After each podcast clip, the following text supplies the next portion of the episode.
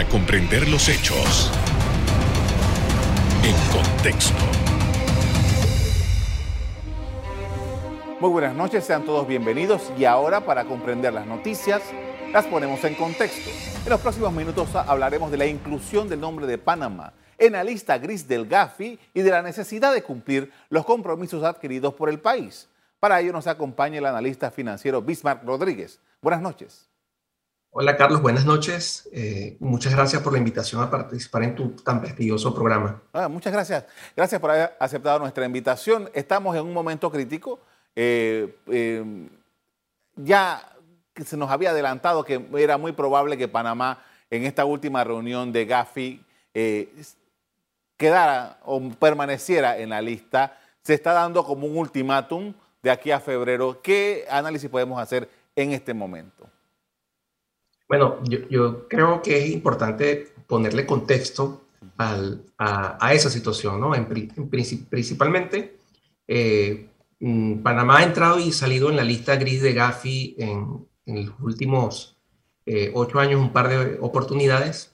Vale recordar que en el 2014 este, se entró por primera vez a la lista, por primera vez en muchos años, todavía a, esa lista gris, eh, luego de una revisión de Gafilat y posteriormente, luego que el país este, ejecutara una serie de medidas y promoviera una serie de, marcos legales en, en 2016, 2016 eh, sale de la lista nuevamente para que en 2019, eh, en una nueva revisión de Gafi, este, se volviera a incluir al país eh, en la lista. ¿no?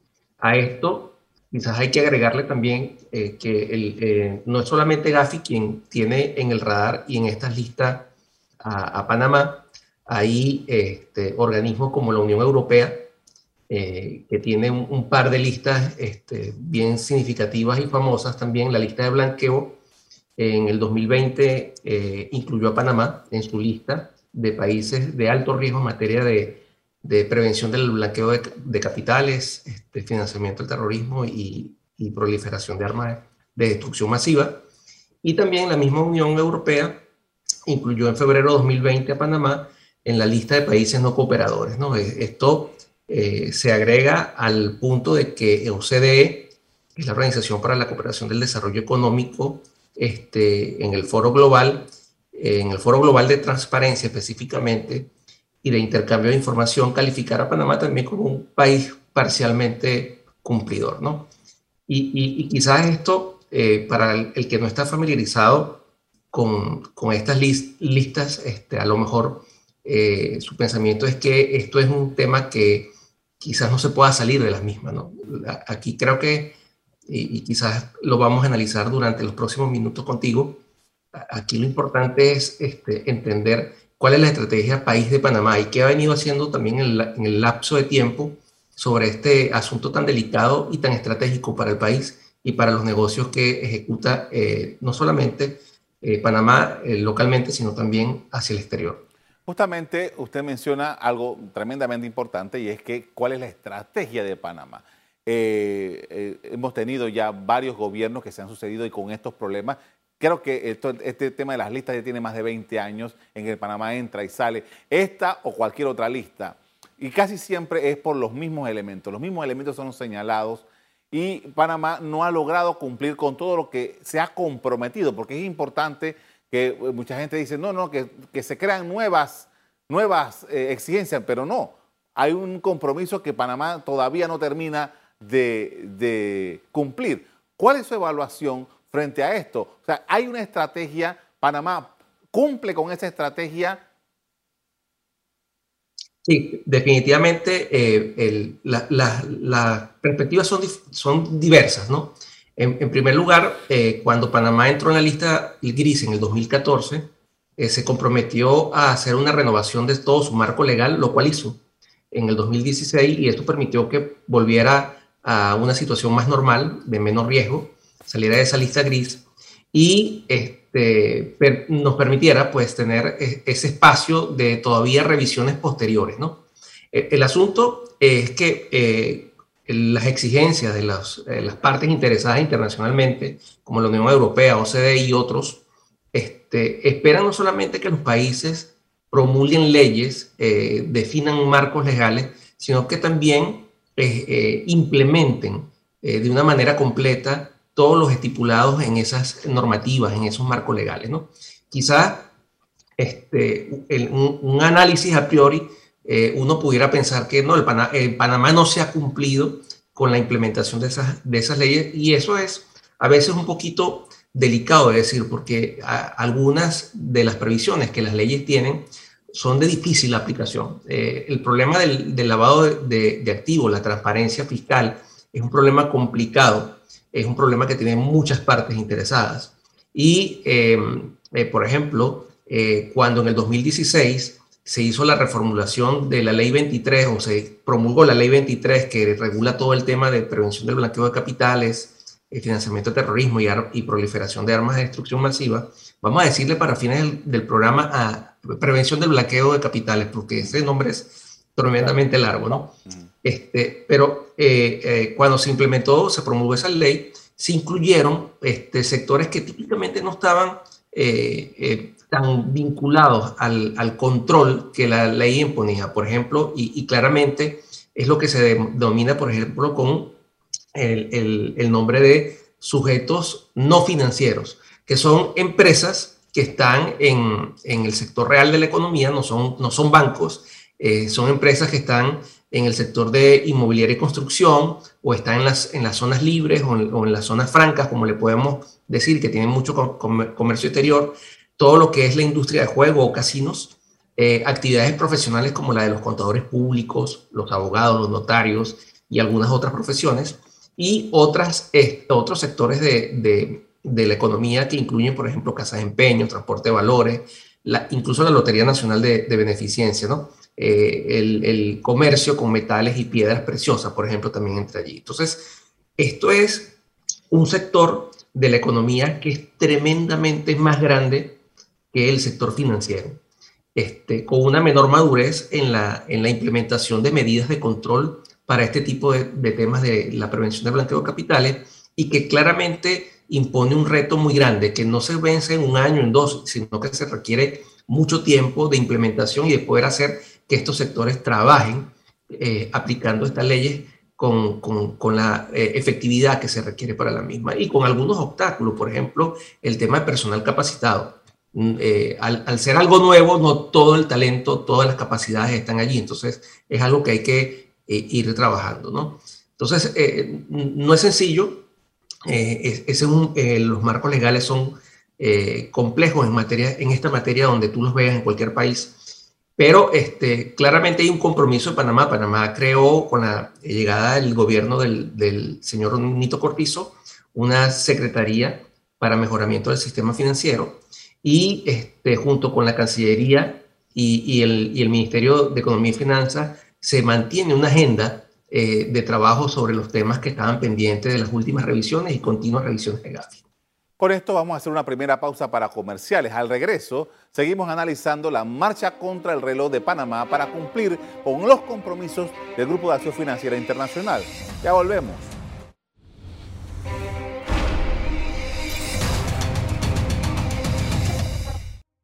Estamos de regreso con el analista financiero Bismarck Rodríguez, quien analiza la situación del país frente a las solicitudes del Grupo de Acción Financiera Internacional GAFI.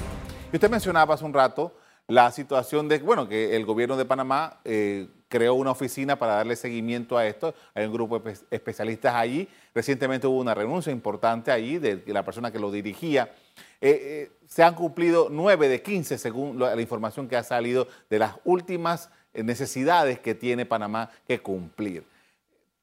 Sabiendo que ya Gafi nos ha dicho, en febrero voy a volver a evaluar, voy a volver a, verificar esto.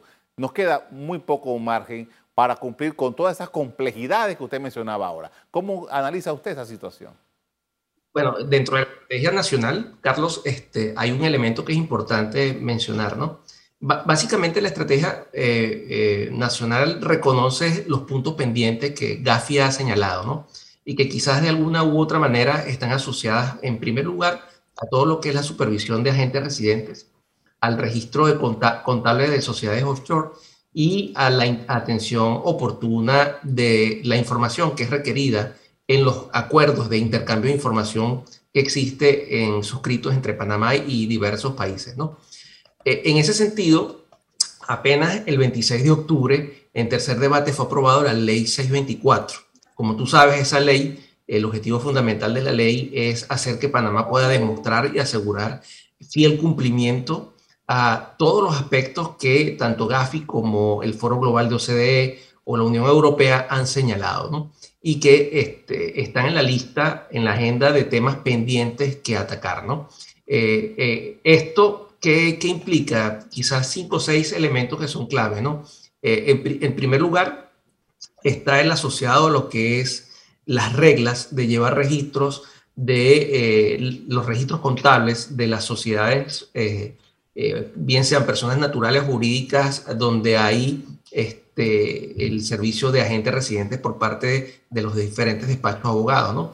Y esto quizás fue un punto que en los últimos meses generó mucho debate, sobre todo porque se decía que por qué los abogados tenían que llevar registros contables, ¿no? La ley, la ley quedó claramente establecida, eh, por lo menos en el tercer debate, indica claramente que eh, la obligación de los registros contables obviamente es de los clientes, este, y estos deberán remitir información sobre información contable y otras informaciones adicionales a sus respectivos agentes residentes. ¿no? Es en, primer término. El segundo término que cubre el alcance de esta ley eh, recientemente aprobada en tercer debate eh, es el asociado a lo que es el mecanismo o el sistema de eh, intercambio de información para fines fiscales de los beneficiarios finales. ¿no? Y, básicamente, ¿cuáles son los temas allí? No? Eh, se, les, se, solicita a los agentes residentes que informen eh, de las actividades y las diferentes informaciones importantes y relevantes de sus clientes a una autoridad del Estado panameño, a una autoridad eh, suficientemente este, habilitada para tal fin. lo que estableció al final el, alcance de la ley C24 es que los agentes residentes deben reportar este, a la DGI esta lista de, información respecto de su cliente. Y obviamente eh, uno aquí pudiera pensar sobre el tema de la privacidad de los datos este, y la confidencialidad. Estoy seguro que es un tema que le va a saltar a todo el mundo y es un tema que obviamente causa eh, preocupación en, el, gremio y en, el sector de, abogados que es muy importante en Panamá. Eh, para ello, aquí va a ser clave que la implementación asegure un mecanismo de transmisión de esos datos seguro, donde la información de las personas eh, sea transmitida de una manera segura a un ente que lo, reciba de forma segura también. Ya hay experiencias en Panamá al respecto. Eh, por ejemplo, respecto a la ley FATCA, que es una ley estadounidense con la cual Panamá firmó acuerdos para cumplir con esta ley, o la ley de intercambio eh, de información, el Common, Common Reporting Standard con la Unión Europea, este, bajo, ambos, bajo, bajo, bajo ambos acuerdos, eh, las instituciones financieras, por ejemplo, en esos casos, han reportado información de sus clientes a la DGI de una manera segura, a través de mecanismos encriptados de información, y la DGI es el ente que después transmite esa información hacia el exterior. Ahora, hay, hay, un, punto ahí que, que, para, que llama la atención, porque eh, en esa relación de abogado-cliente hay un privilegio, el privilegio eh, de, la información. Eh, hay un privilegio de eh, que un abogado está protegido por la ley de no revelar cierta información. ¿Cómo se maneja eso? a ver, el, mecanismo que está establecido en, el, proyecto de ley es que el reporte se hace a una autoridad, a una autoridad competente en Panamá, en este caso una autoridad fiscal como la DGI, que también tiene una serie de aspectos de privacidad y confidencialidad que cubre, ¿no? La, información que llega a la DGI no es de dominio público.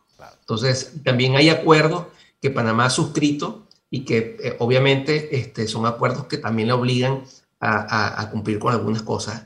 Aquí el debate puede ser diverso, puede ser patriótico, puede ser apasionado, puede ser como tú lo, lo creas conveniente, pero la realidad es que Panamá es una economía que tiene un grado de inversión. Pocos países en Latinoamérica tienen un grado de inversión como el que tiene Panamá ahí te incluyes a México, incluyes a Perú, incluyes a Brasil. Este, y el, el, hecho de tener una economía con un grado de inversión te hace jugar a un nivel muy diferente. Eh, y obviamente también hay intereses de todo tipo, hay intereses geopolíticos, hay intereses económicos eh, globales que se, que, se, que se encuentran contra los intereses nacionales. Entonces, el, poder navegar eh, en, el medio de todas estas tensiones no es una tarea fácil para ni este ni ningún gobierno que le ha tocado manejar el tema. ¿no? Aquí el punto claramente va a estar en sacar las leyes, como por ejemplo el caso de la ley 624, que incluye tres elementos más. Por ejemplo, aparte de los dos que ya te mencioné, incluye todo lo que está asociado a la, a la ley 23 del, del 2015, que hace algunas modificaciones importantes eh, incluye también todo lo que es el, tema de registro beneficiario final y algunas modificaciones al código eh, fiscal panameño, ¿no? Este, sobre todo porque hay aspectos del, tema de eh, agentes residentes en el código fiscal se tocan y que si tú ibas a hacer una modificación de, esto, de este tema, definitivamente tenías que voltearte hacia allá. Entonces, es un tema complejo, pero es un tema donde tú tienes que medir el costo-beneficio. El, yo creo que cada día es más difícil para, para jurisdicciones como, como las de Panamá este, decirle no a las exigencias de partes interesadas tan poderosas como la Unión Europea o la OCDE. Entonces, eso es muy complicado. Con esto vamos a hacer eh, otra pausa para comerciales. Al regreso, seguimos en el análisis del peso de la inclusión de Panamá en las listas de Gafi, la Unión Europea y demás organismos. Ya volvemos.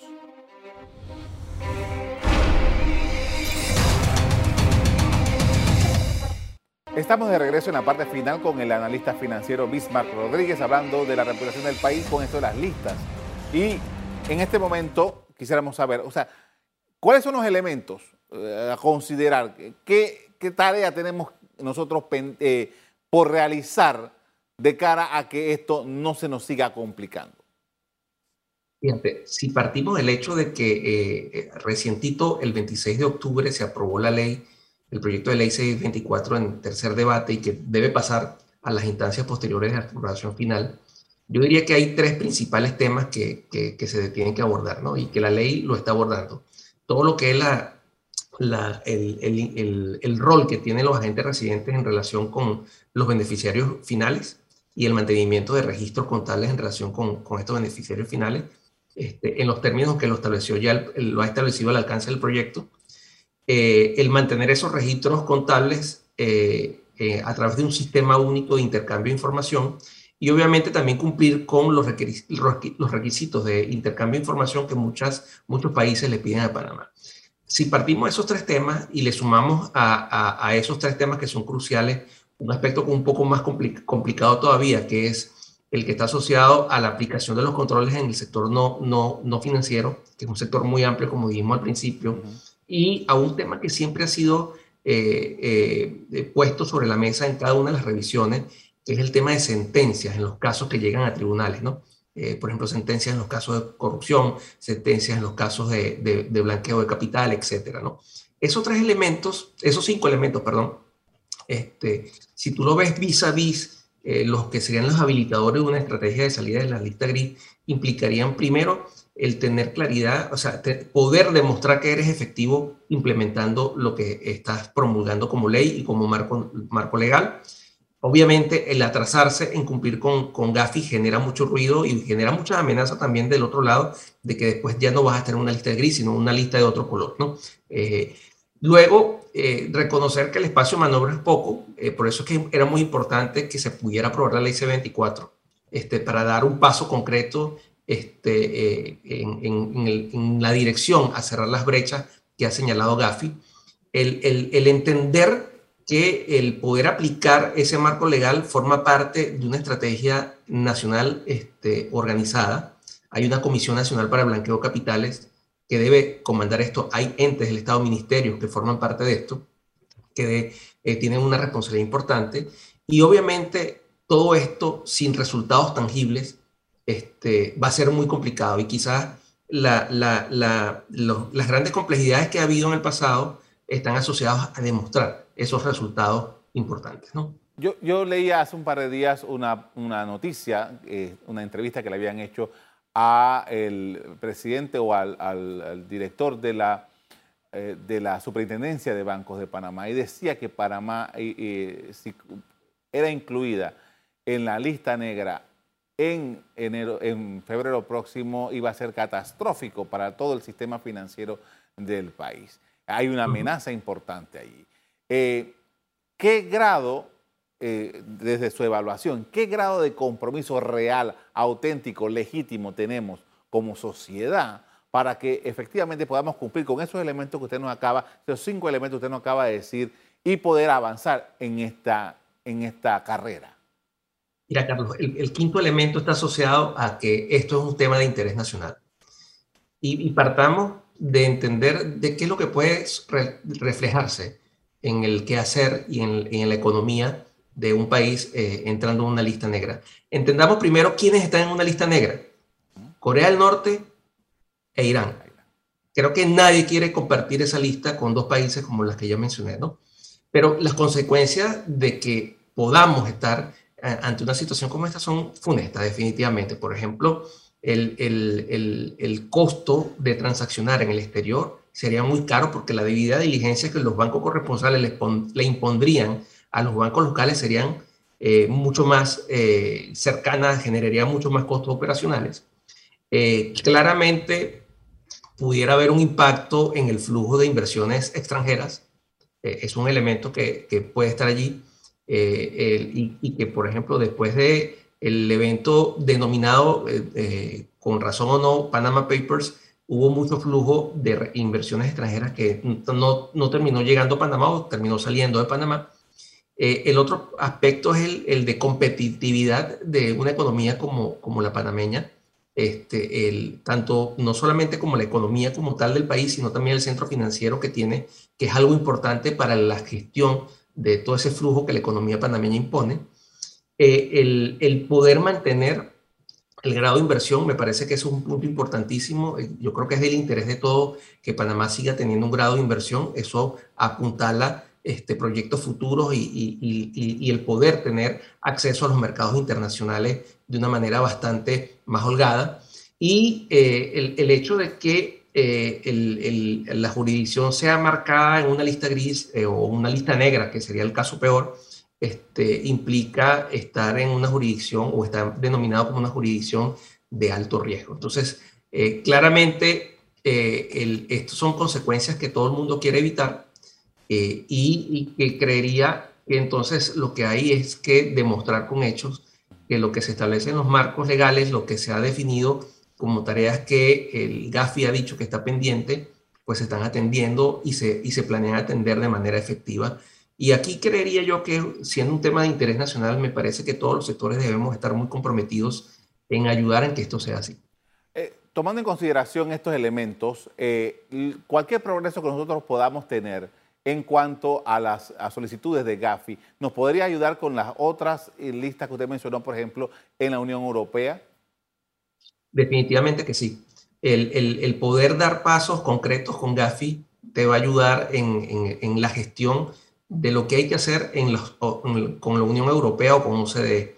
De hecho, la Unión Europea muchas veces te incluye en listas, eh, o ha pasado que te ha incluido en una lista sin tener alguna revisión o reunión completa con, con, organismos del país, sino que simplemente reacciona a la salida o a la, a la, expresión de estar en una lista por parte de un organismo como GAFI. Entonces, las misiones OCDE, las misiones de Unión Europea, si ven pasos concretos en este, en, esta, en este sentido, seguramente van a cambiar su postura que han tenido en relación con Panamá eh, como país no cooperador en materia de transparencia fiscal, o de blanqueo de capitales como una jurisdicción de alto riesgo. Hay algunos, algunos voceros de algunos grupos que, eh, por ejemplo, en, en, esta materia dicen bueno, que Panamá tiene que eh, responder con algún grado de retaliación. ¿Cómo usted ve esta posibilidad? Mira, lo que es retorsión específicamente es algo que Panamá en todas sus este, contrataciones y transacciones eh, ejecuta por lo menos a nivel de Estado este, cuando se contrata con el Estado hay, hay, hay que apegarse a, a, la política o, las medidas de retorsión que tiene el país. Pero no olvidemos que, por ejemplo, países como Colombia, eh, países como Ecuador, eh, que eran de los principales clientes de Zona Libre, por ejemplo, este, le impusieron a Panamá en, el pasado aranceles, por ejemplo, en el caso de Colombia, aranceles eh, que se consideraron abusivos y que Panamá en varias instancias internacionales ha ganado eh, eh, los arbitrajes en relación con ese tema. Ecuador, por ejemplo, le pone a, Panamá una retención de impuestos también que supera el estándar que usted ve en cualquier otro país. Entonces, creo que lo mínimo que, una, que un país puede hacer es defenderse. Yo creo que es, es legítimo. este, se hace y, se ejecuta esa, esa defensa. Pero también hay otros elementos que, que definitivamente nos ponen muy débil la defensa. Y este, estos temas eh, de listas eh, son muy delicados, este, imponen costos operacionales, eh, costos en la imagen y la reputación de las empresas, de las personas y de los países, muy específicos también. Y, y claramente el, el, gobierno nacional tiene una estrategia de poder pasar por encima de estos temas. Le agradezco mucho por habernos... Lograr el, objetivo. le agradezco mucho por habernos atendido esta noche para hablar sobre este tema tan importante, muy amable. Muchas gracias, Carlos. Muy, muy, muy, muy gustoso estar acá en tu programa y un saludo a toda la audiencia. Saludos. Hace unos días, Gafi instó encarecidamente a Panamá a completar rápidamente su plan de acción para febrero de 2022, advirtiendo que de lo contrario decidirá el siguiente paso en este tiempo para el progreso, por el progreso insuficiente, señala ese informe. Hasta aquí el programa de hoy. Les doy las gracias por acompañarnos. Me despido invitándolos a que continúen disfrutando de nuestra programación. Buenas noches.